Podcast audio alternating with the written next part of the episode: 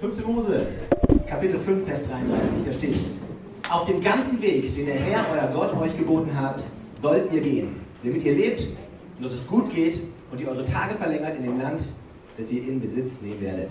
Auf dem ganzen Weg, den der Herr, euer Gott, euch geboten hat, sollt ihr gehen. Danke Gott, dass du uns einen Weg gegeben hast, dass du einen Weg vorbereitet hast und danke, dass wir diesen Weg nicht alleine gehen müssen, sondern dass du ein Gott bist, der diesen Weg gemeinsam mit uns geht, diesen, dieses Rennen gemeinsam mit uns bestreitet. Gott, ich bitte heute Morgen, dass du, dass du unsere Augen öffnest, dass wir erkennen, wer du bist, dass wir gestärkt werden, neu ausgerüstet werden dafür, diesen Weg zu gehen und nicht abzukommen vom Weg, sondern diesen Weg gemeinsam mit dir zu gehen. In deinem Namen, Herr. Amen. Amen.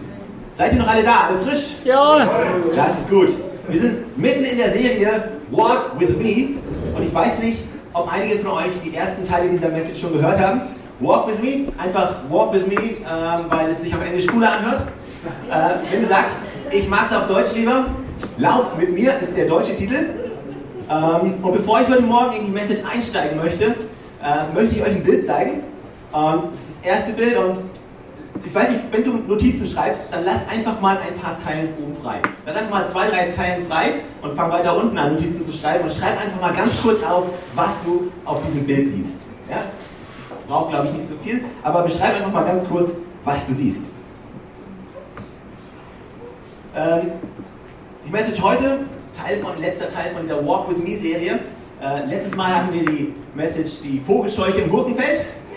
Und als ich den heutigen Titel der Message einigen Leuten vorher im Vorfeld schon gesagt habe, haben die mich ganz komisch angeguckt und gesagt, hm, was ist das? Also nur zur Erklärung, der Titel der heutigen Message, das soll ein Satz sein. Das sind keine einzelnen Stichwörter, sondern das soll ein Satz sein. Und der Titel der Message heute ist Fokus, Kidnapped, Perspektive. Fokus, Kidnapped, Perspektive. Also wir sprechen über unsere Beziehung zu Gott. Wir sprechen darüber, den Lauf mit Gott zu laufen.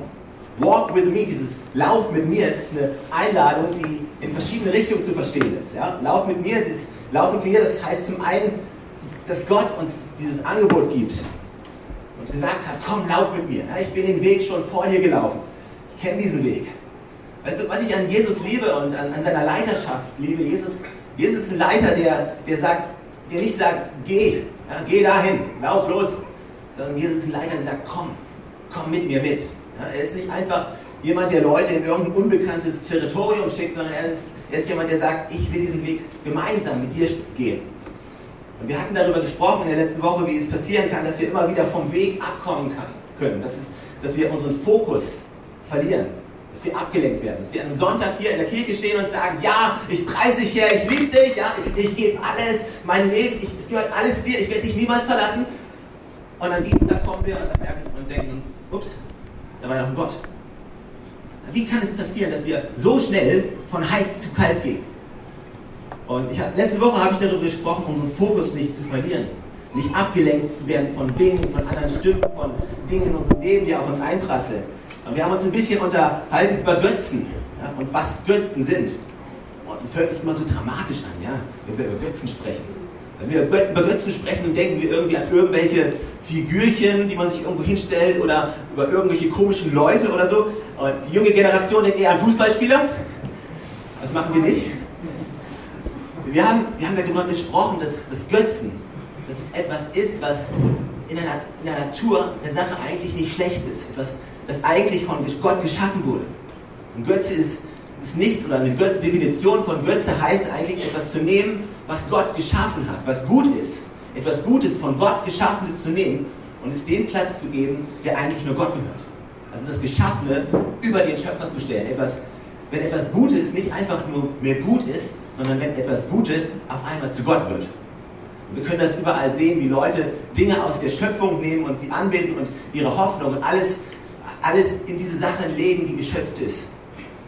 Und ich rede da nicht nur über materielle Dinge, ja? ich rede nicht nur über, weil Gott hat ja nicht nur Bäume geschaffen und Steine und all so solche Sachen, sondern er hat uns auch Beziehungen geschenkt, er hat uns Ehe geschenkt, er hat uns Familie geschenkt, er hat uns Segen geschenkt.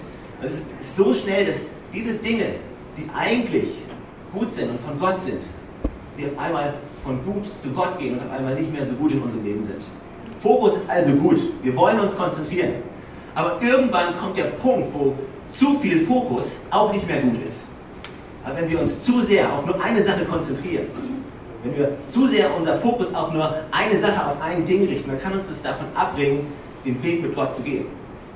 Und ich habe ein bisschen, ich war ein bisschen inspiriert, habe mich ein bisschen über Fokus, Fotografie und solche Sachen mal beschäftigt. Und es gibt einen Fotografen, heißt Ken Duncan, gibt einen gleichnamigen Foto Award, äh, der unter seinem Namen ehrlich ausgegeben wird. Und, und dieser Ken Duncan erzählt davon, dass er teilweise wochenlang und monatelang braucht, bis er ein Bild geknipst hat, bis er das Foto geknipst hat.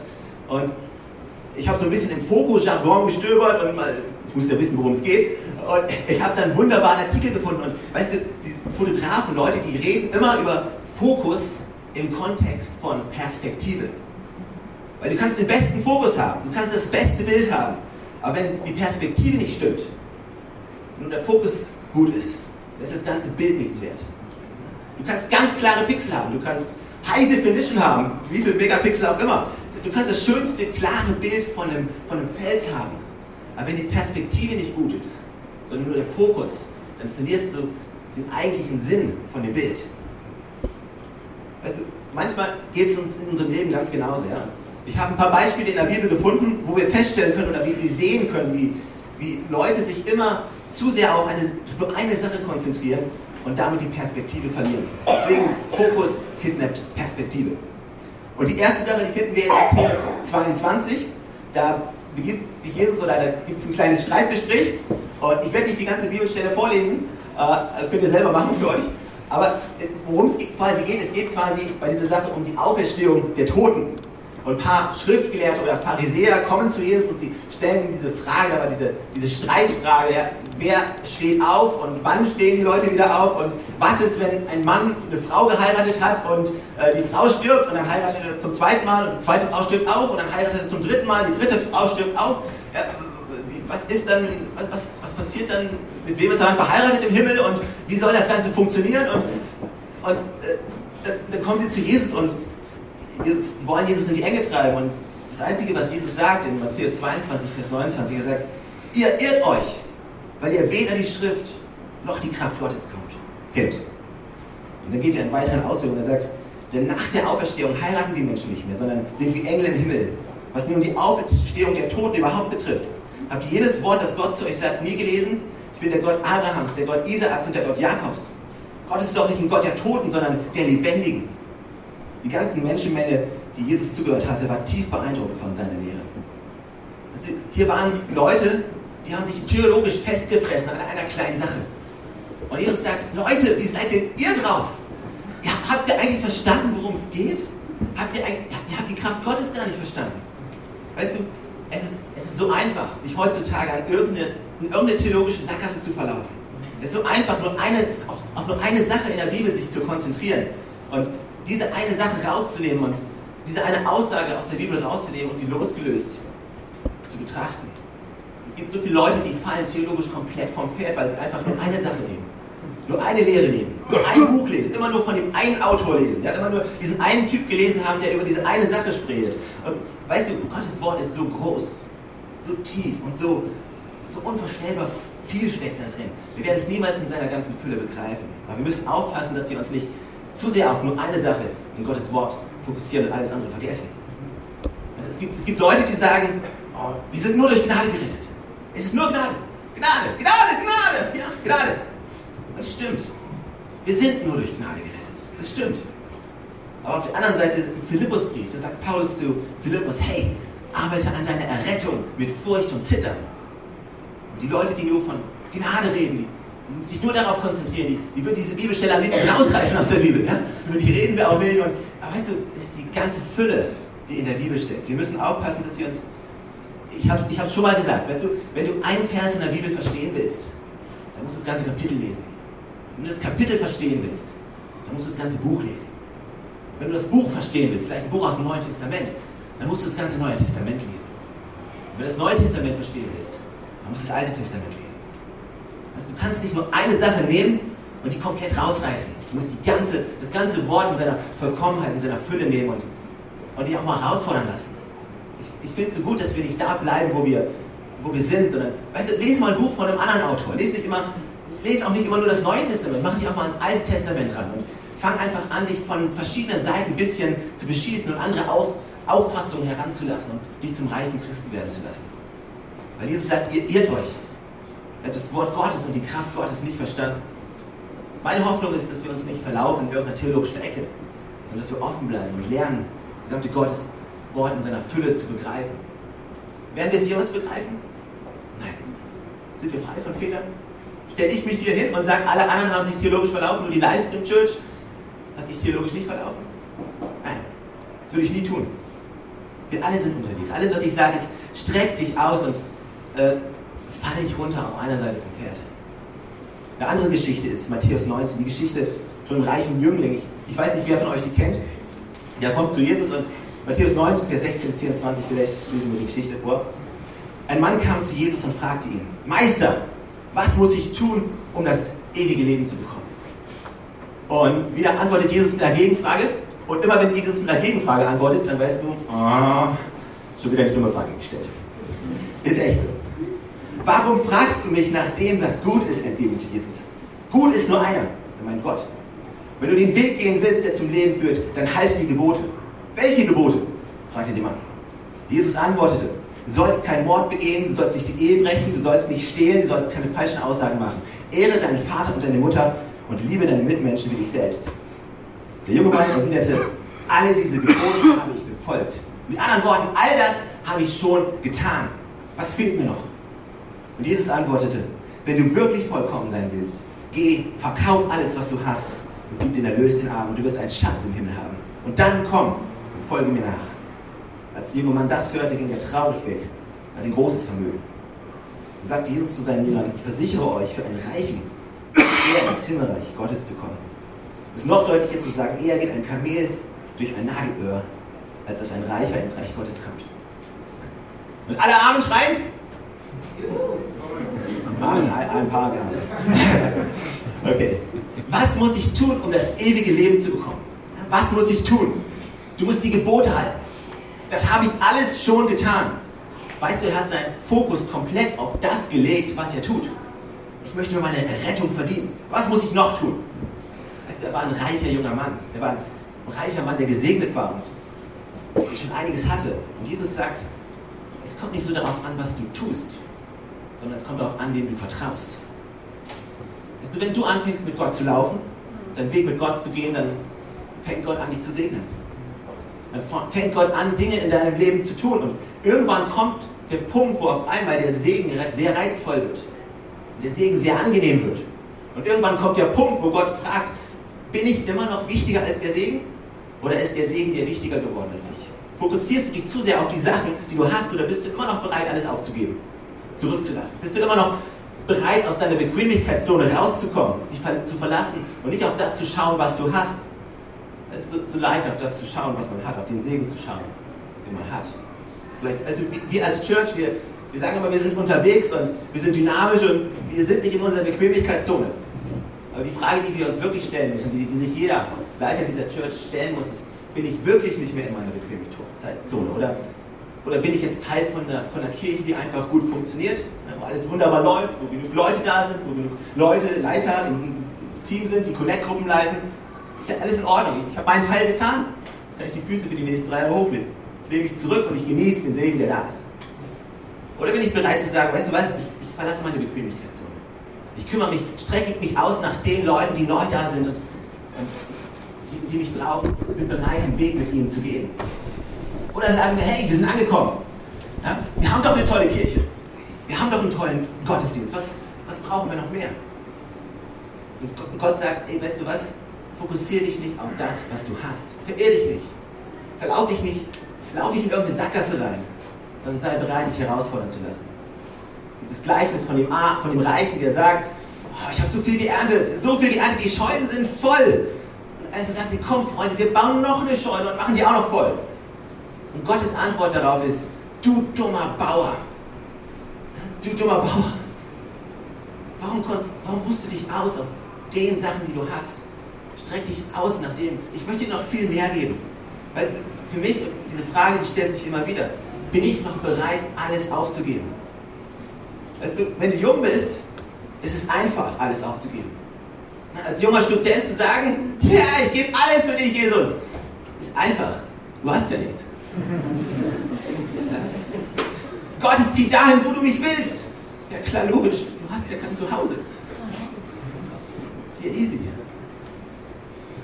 Ich nehme eine Familie mit, wo auch immer du mich haben willst. Wenn ich ruf, ich werde, wenn du rufst, ich werde gehen. Du hast ja keine Familie. Ist ja easy. Warte mal, bis du einen Job hast, der dich gut bezahlt. Warte mal, bis du eine Familie hast. Warte mal, bis du eine Frau hast, die Regensburg sehr, sehr liebt. Oder bis du, bis du ein Haus gekauft hast oder eine Wohnung gekauft hast. Und dann kommt Gott und sagt, jetzt geh. Bist du dann immer noch bereit und sagst, ja natürlich, ich gehe, wohin du willst. Oder sagst du, oh, das müssen wir jetzt schon überlegen. Nicht? Und, und ich sage nicht, ich sage nicht, treff dumme Entscheidungen. Ich, ich, ich sage nur, haben wir immer noch ein Herz, was bereit ist zu gehen? Oder sind wir irgendwann an einem Punkt angekommen, wo, wo, wo wir einfach bequem sind und wo wir einfach gewisse Dinge erreicht haben, wo wir uns ein paar Statussymbole geholt haben und wir leben ja im Segen Gottes und wir tun ja nichts Böses. Ja? Aber weißt du was? Das Leben als Christ geht nicht darum, nur nichts Böses zu machen. Wenn die einzige Motivation, die du hast, die wir haben, ist, nichts Böses zu tun und im Segen Gottes zu leben, dann haben wir irgendwie was verpasst. Wir sollen mit Gott laufen, den Weg mit Gott gehen. Niemals unser Vertrauen in eine Immobilie legen oder irgendwas, sondern in Gott und ihm. Und ich, möchte, ich möchte an dem Ort sein, wo, wo Gott mich haben möchte, wo er sagt, da soll ich sein. Ich möchte weiterhin mein Vertrauen in ihn legen, ob ich viel habe oder wenig. Deswegen sagt die Bibel auch, es ist schwerer für Reiche ins Himmelreich zu kommen. Nicht, weil Geld böse ist, nicht, weil die Reichen böse sind, sondern weil, wenn du reich bist, das ist viel einfacher, dich auf dein Reichtum zu verlassen. Deswegen ist es schwierig. Deswegen geht dieser Junge, dieser, der geht enttäuscht weg, weil sein Vertrauen, er wollte, er hat gesagt, hey, was kann ich noch tun? Herr, wo kann ich noch was spenden? Wen kann ich noch unterstützen? Und, und Jesus sagt, nee, gib alles weg. Es tut richtig weh. Haben wir uns zu sehr auf den Segen fokussiert oder sind wir immer noch bereit, die Extrameile zu gehen? Dann kommt die nächste Bibelstelle. Das ist wirklich eine herausfordernde Bibelstelle, die ich lange nicht verstanden habe und sehr wahrscheinlich nie komplett verstehen werde in all, in all seiner Fülle, in all ihrer Fülle, aber zum Glück ist es nicht die einzige, was ich eben gesagt habe. Äh, die Bibelstelle, Jesus redet hier über die Kosten der Nachfolge. Lukas 9, Vers 57, da steht, als sie weitergingen, wurde Jesus von einem Mann angesprochen. Ich will dir folgen, wohin du auch gehst sagte er. Jesus erwiderte, die Füchse haben ihren Bau und die Vögel ihre Nester, aber der Menschensohn hat keinen Ort, wo er sich ausruhen kann. Wir haben echt darüber gebrütet, ey, was ist das denn für eine Antwort? Aber ganz ehrlich, mit, mit anderen Worten, weißt du, wenn du, wenn du, du wirst vielleicht kein Zuhause haben, wenn du mir nachfolgst. Du wirst vielleicht keine Sicherheit haben. Bist du immer noch bereit zu kommen? Zum anderen sagt Jesus, folge mir nach.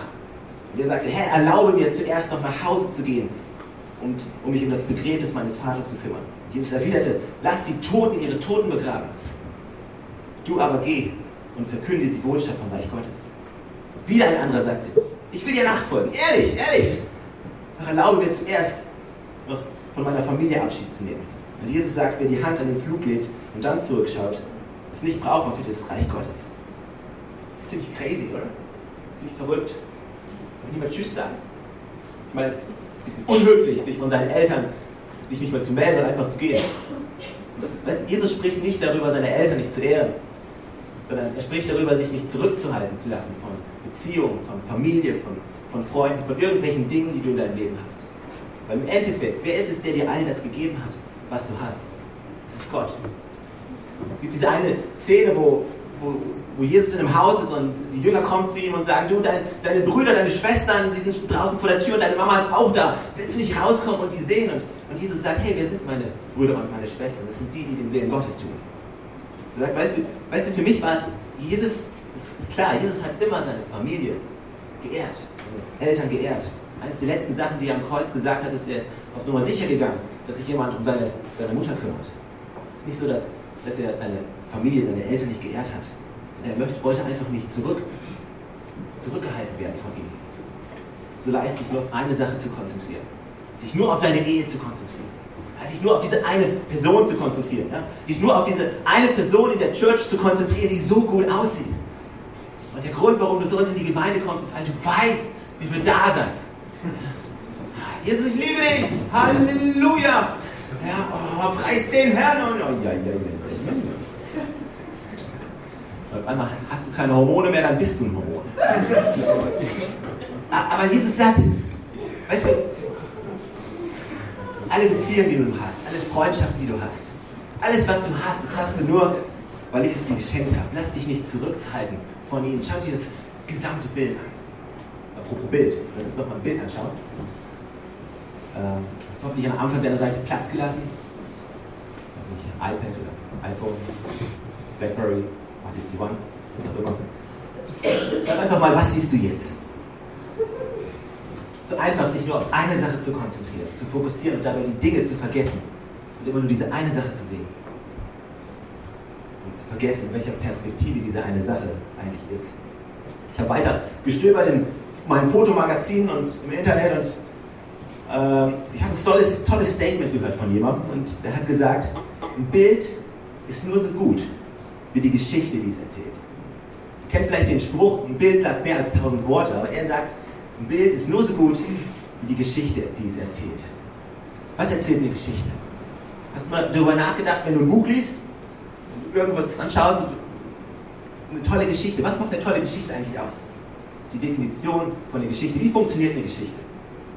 Und ich finde, es ist gut, vielleicht bist du auch Herr der Ringe-Fan und an Herr der Ringe kann man es hervorragend beschreiben, wie eine Geschichte funktioniert. Weil eine Geschichte ist, ist nichts anderes. Ähm, pass auf, das ist jetzt keine offizielle Definition, das ist meine Definition. Aber ist eine gute. Also erzählt eine Geschichte. Die Geschichte erzählt die Beziehung und die Spannung zwischen den verschiedenen Elementen, die vorhanden sind. Also eine Geschichte ist nichts anderes, die beschreibt und erklärt die Beziehung und die Spannung verschiedener Elemente und wie sie zueinander stehen und wie sie miteinander interagieren. Weil wenn du mal alle Elemente wegnimmst, was, was geht es dann zu erzählen? Und bei Herr der Ringe ist es großartig. Du, der erste Teil, ich glaube, die Gefährten heißt es. Und sie, sie fangen alle gemeinsam an und dann teilen sie sich auf in zwei, drei Gruppen und, und wir alle sehen das aus der Vogelperspektive. Ja? Wir, sehen, wir sehen jeden Teil der Geschichte. Wir sehen den Teil der Geschichte und wir sehen den Teil der Geschichte und wir sehen den Teil der Geschichte. Und wir gehen mit unseren Emotionen mit. Und wir denken, ah, wenn die bloß wissen, die sind doch genau daneben und so weiter. Aber weißt du, wenn du nur eine Geschichte hättest, wenn du nur einen Teil hättest, dann würdest, dann würdest du die ganze Geschichte nicht verstehen weil wir in der Perspektive sind, weil wir von oben sehen und jede, alle drei Entwicklungen sehen, können wir diese ganze Komplexität verstehen und können mit unseren Emotionen mitgehen. Geschichte und ein Bild ist nur so gut wie die Geschichte, die es erzählt. Weißt du, dein Leben, dein Leben ist eine Geschichte. Dein Leben ist eine Geschichte, die Gott geschrieben hat. Und in dieser Geschichte gibt es verschiedene Elemente und diese Geschichte erzählt, wie diese ganzen verschiedenen Elemente alle zusammenspielen. Die Spannung, die es gibt, die Beziehung, die es gibt, die Überschneidung, die es gibt. Und alles zusammen, das ergibt eine Geschichte. Die, Bibel, die ganze Bibel ist eine Geschichte, hast du es gewusst? Die ganze Bibel ist eigentlich nichts anderes als eine große Geschichte. Und eine große, lange Geschichte. Und sie beginnt bei der Schöpfung. Weißt du was, wenn die Bibel 2000 Jahre später geschrieben worden wäre, dann hättest du eine gute Chance, in der Bibel zu sein. Weil du bist eigentlich nichts anderes als die Weiterführung der Bibel, die Weiterführung der Geschichte Gottes. Weil das, was die Bibel ist, ist die Geschichte Gottes. Und das, was wir leben, ist die Geschichte Gottes. Du bist mittendrin in der Geschichte, die Gott für dich geschrieben hat. Psalm 135 sagt, dass jeder Tag deines Lebens schon im, im Buch des Lebens geschrieben steht. Gott schreibt diese Geschichte. In dieser Geschichte gibt es so viele verschiedene Elemente. Und es ist nicht dieses eine Element, sondern dieses Zusammenspiel aller Elemente, die deine Geschichte gibt. Lass uns nochmal ein Bild zusammen anschauen, worüber wir können. Schreib mal auf, was siehst du jetzt auf dem Bild? In deinem Leben gibt es so viele verschiedene Elemente. Du hast deine Familie, du hast den Beruf, du hast die Ehe, du hast die Kirche, du hast deine Träume. So viele verschiedene Elemente. Und das, was deine Geschichte ausmacht, ist das Zusammenspiel dieser Elemente. Aber weißt du, wie du schnell abkommen kannst vom Weg? Wie du deine Perspektive verlierst? Wenn du dich zu sehr auf nur eine Sache fokussierst. Wenn du nur diese eine Sache siehst und anfängst, alles andere auszublenden, dann verlierst du einen Teil von deiner Geschichte verlierst die Spannung, verlierst die Perspektive und du wirst vom Weg abkommen. Weil du nicht mehr das gesamte Bild siehst, das Gott sieht, sondern nur noch diese eine kleine Sache. Man können wir uns reinsteigen in kleine Sachen, oder? Erleben wir immer wieder. Du steigerst dich rein in dieses, in dieses Problem und dann auf einmal wird dieses Problem so groß und so groß und so groß. Und bis mal jemand kommt und deine Perspektive wieder zurechtrückt und du erkennst, okay, so groß ist das vielleicht gar nicht. Meistens sind es unsere Ehefrauen, die uns dabei helfen können oder unsere Ehemänner. wie finden wir die richtige Perspektive? Wie finden wir diese richtige Perspektive? Wie weit soll ich ranzoomen? Wie, wie weit soll ich wegzoomen? Und wie kann ich all diese verschiedenen Elemente verstehen, die da zusammenspielen? Ich glaube, wir müssen, müssen so eine Art Richtschnur anlegen. Eine Richtschnur ist in der Bibel, die erzählt immer etwas, quasi, es ist etwas, was auch auf dem Bau benutzt wird, um, um die Winkel zu bemessen, um alles in der Geraden zu halten. Und wir brauchen eine Richtschnur von Gott, die uns dabei hilft, unser Leben richtig zu bewerten, unsere Dinge immer wieder in die richtige Perspektive zu bringen. Wenn du zu sehr reingefokust hast, wenn du zu sehr in ein Problem reingefokust hast, dann verlierst du die Perspektive. Wie kannst du prüfen, ob du zu sehr reingezoomt hast? Wie kannst du prüfen, ob du dich zu sehr auf nur eine Sache konzentrierst und alles andere vergessen hast? Ich habe drei Statements für dich, drei Bibelstellen. Ich hoffe, die können dir dabei helfen, oder die sollen dir dabei helfen, dass du ja deinen Fokus nicht verlierst, aber dass dein, dein, dein, dein, dein Fokus nicht deine Perspektive kidnappt, sondern dass wir die richtige Perspektive halten. Um alle Elemente, die, in dein, die du in deinem Leben hast, richtig zu betrachten und zu bewerten. Dieses erste Statement. Um die richtige Perspektive zu haben, musst du verstehen, alles kommt von ihm. Alles, was du hast, alles, was du besitzt, alles das, was dir jemals geschenkt wurde, jede Beziehung, die du hast, jede Familie, die du hast, alles, was du hast, kommt von ihm. 1. Jakobus 1, Vers 16 und 7, da steht folgendes. Irrt euch nicht, meine lieben Brüder.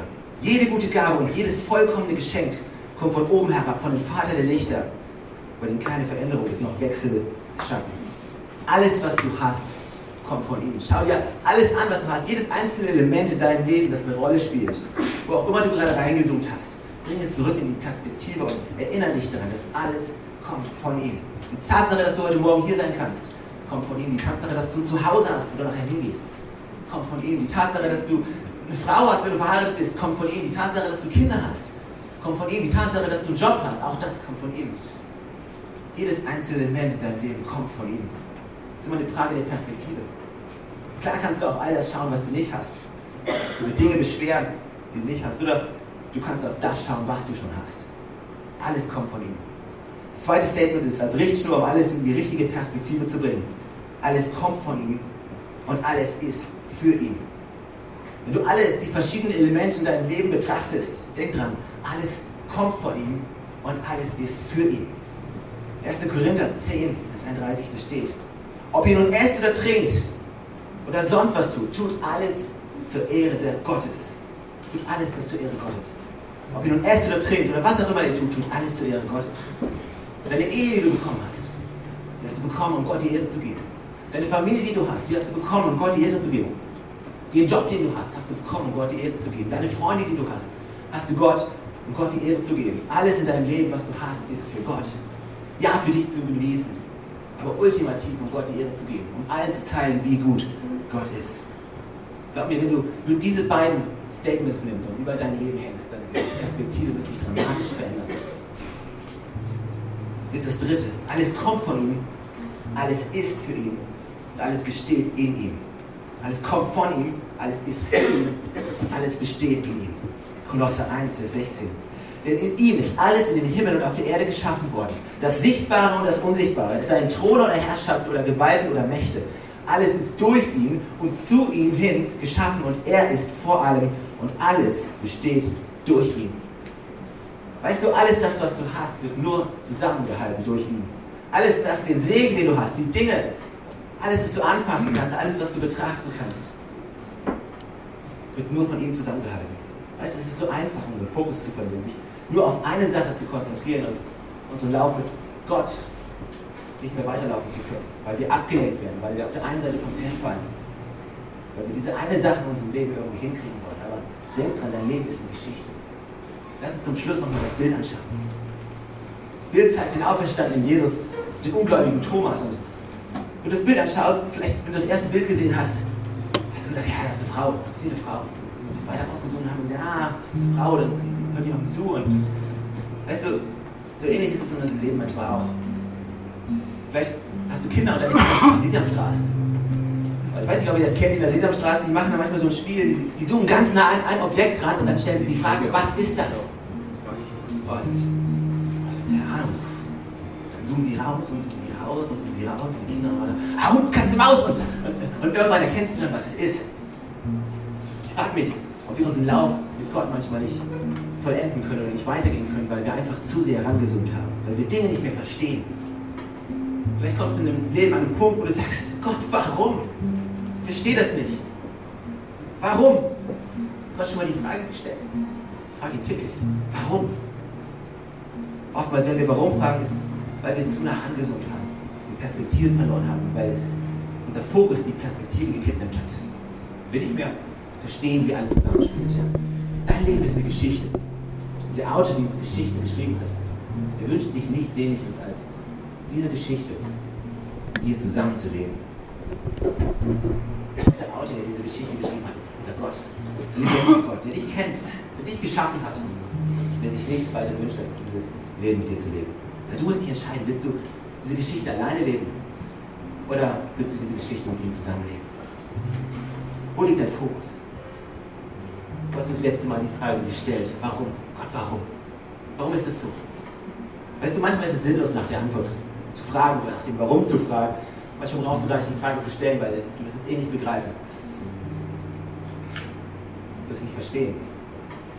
Letztes Statement, was ich geben kann zu den drei Statements hinzu. Alles ist von ihm, alles ist für ihn und alles besteht durch ihn. Das letzte Statement ist, vertrau dem Autor. Vertrau dem Autor. Er ist der Autor, er ist der Anfänger und der Vollender unseres Glaubens. Weißt du, er hat die richtige Perspektive. Er kennt das Bild, er weiß, wie deine Geschichte läuft und er hält alles zusammen. Du zu sehr rangezoomt? Hast du deine Perspektive verloren? Lass uns zusammen aufstehen. Walk with me ist eine Einladung. Eine Einladung.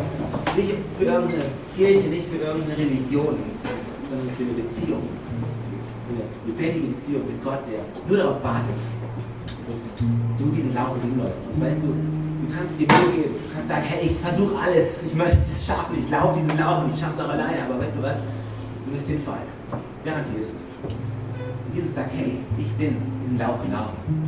Er ist derjenige, er ist den Lauf gelaufen. Er ist der Einzige, der den Lauf vollendet hat. Und der lädt dich ein, mit ihm zu laufen.